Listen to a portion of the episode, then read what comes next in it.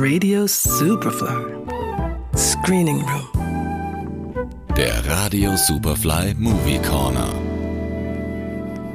I would like to have you meet one of the finest musicians that I've ever known, Mr. Quincy Jones. Lockdown Teil 2. Also gibt's bei uns statt Kinostarts vorerst wieder Streaming-Tipps.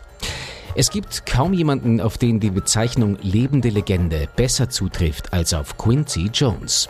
Der heute 87-jährige Komponist, Produzent und Trompeter hat die Musikwelt so nachhaltig beeinflusst wie wenige andere und gleichzeitig einen enormen Beitrag zum Selbstbewusstsein schwarzer Musiker beigetragen. Die schlicht Quincy Jones betitelte Doku bietet einen ausführlichen Einblick in das Leben des Ausnahmemusikers. I'm a survivor. My whole life has been like that. On the south side of Chicago, in the 30s, man, and during the Depression, I wanted to be a gangster till I was 11. You want to be what you see, and that's all we ever saw. Man schreibt ja nur allzu gern Geschichten, bei denen die Protagonisten Widerstände überwinden mussten. Die, die Quincy Jones überwunden hat, versetzen einen in Erstaunen. Er wächst in der South Side von Chicago auf, umgeben von Armut und Gewalt. Bis er elf Jahre alt ist, hat er noch nie einen Weißen gesehen.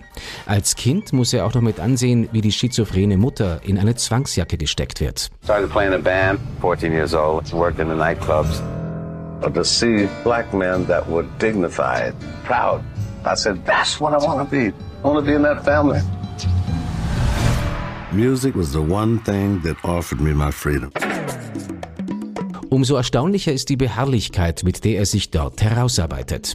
Bereits mit 19 ist er in der Jazzband von Lionel Hampton und entdeckt dort sein Talent als Arrangeur. Er arbeitet in der Folge nicht nur mit Dizzy Gillespie, sondern auch mit Ray Charles und Frank Sinatra, mit dem ihn eine große Freundschaft verbindet. Sinatra hilft wesentlich dabei mit, den diskriminierenden Umgang mit schwarzen Musikern zu beenden, die damals etwa zwar in den glamourösen Hotels auftreten, danach aber in Hotels am Stadtrand geparkt werden.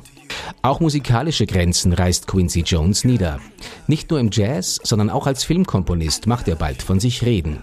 Er kreiert den Score für über 30 Filme, bis er 1985 von der Arbeit für Die Farbe Lila so ausgelaugt wird, dass die Ehe mit seiner zweiten Frau Peggy Lipton daran zerbricht. Auch seine physischen Grenzen testet der Workaholic also immer wieder aus. Bereits im Alter von 41 Jahren hat er nur knapp ein Aneurysma überlebt. I've seen the power of music as a tool to reach the hearts and minds of millions of people. Als Produzent ist seine herausragendste Arbeit die mit Michael Jackson. Dessen Debüt Off the Wall macht nicht nur Jackson zum Star, sondern auch Jones zum wichtigsten Produzenten dieser Ära.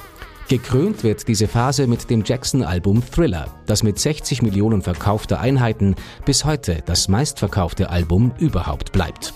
Regie geführt bei der Doku Quincy Jones hat seine Tochter Rashida, der es auch wichtig war, die Person hinter dem öffentlichen Bild sichtbar zu machen. I think the reason I wanted to make this is because he is well documented. There's actually really kind of extensive um, pieces on him, but he's so accomplished that you never get to actually spend time with him um, in any of those pieces because you have to cover the decades of success that he's had. But the, the, what they've missed is that the reason he's had that success is there is something inherently personal about it. So, who he is in his private life and who he is when he connects with people is precisely the thing that, you know, kind of incites his success. Also, hard work and talent, but it is one of the many things. Rashida Jones ist ihrem Vorhaben gerecht geworden. Ihre Doku über ihren Vater ist ein wunderbarer und tiefgehender Einblick in dessen Leben und Werk, der dem Zuseher die Legende Quincy Jones ein gutes Stück näher bringt. Zu sehen ist Quincy Jones auf Netflix. Johannes Raumberg, Radio Superfly. Radio Superfly. Im Kino. Screening Room. Präsentiert vom Filmarchiv Austria.